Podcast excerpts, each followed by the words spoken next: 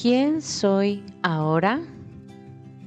Antes de compartir contigo lo que nace de mi corazón hoy, quiero recordarte que este espacio está lleno de opiniones que surgen de mis creencias actuales, las cuales han sido alimentadas y ajustadas a lo largo de la vida. Tú tienes todo el derecho de no estar de acuerdo con algo que digo y que tu opinión y por ende tu creencia sea diferente. Hoy, para cerrar la semana en la que he compartido mis tres miedos que más he sentido últimamente, el miedo al fracaso, el miedo al rechazo y el miedo a perder, te contaré lo que he aprendido que es el miedo. Lo voy a poner de forma sencilla. El miedo es el enemigo de este campo atómico en el que vivimos, de este mundo, de esta experiencia llamada vida en la que tú y yo decidimos venir a vivenciar.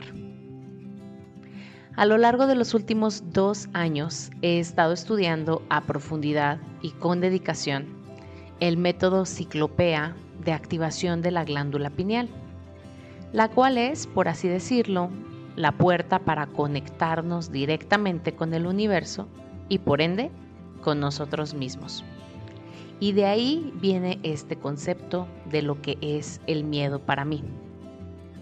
Cuando me refiero a mí misma, hago alusión a mi ser energía perfecto que vive en este cuerpo, en este estado físico. Esta metodología afirma que somos seres energía que vinimos a recuperar lo que nos perteneció, es decir, la perfección. Y tiene mucho sentido, pues todo ser humano anhela con este estado de perfección en sus diferentes áreas de la vida.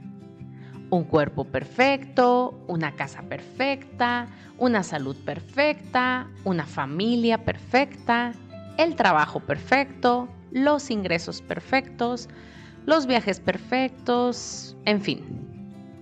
Sin embargo, el miedo viene a ser nuestro gran maestro y a la vez el enemigo a vencer para entonces recordar esa perfección y poder verla materializada, manifestada en este campo que vemos, pero que primero se crea dentro de nosotras.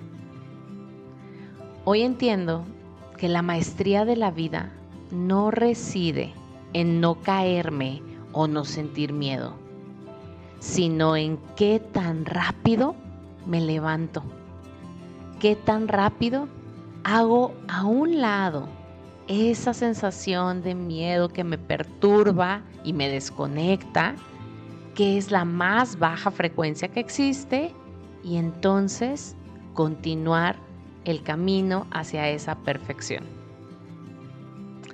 Ahora, existe el otro lado de esta metodología que afirma que todo ser energía, además de estar en unidad con el todo, es intrínsecamente amor. Y esta es nuestra mejor arma. El amor es la más alta frecuencia en todo el universo y lo llevamos dentro de nosotros. Así que te quiero recordar que la mejor herramienta o técnica o estrategia para combatir, por así decirlo, al miedo, eres tú misma. Practica a diario tu conexión con tu yo superior. Activa en ti sentimientos de aceptación, determinación, gratitud y victoria. Toma el control del poder de tu atención y dirígela a tus objetivos desde el ser energía real que eres.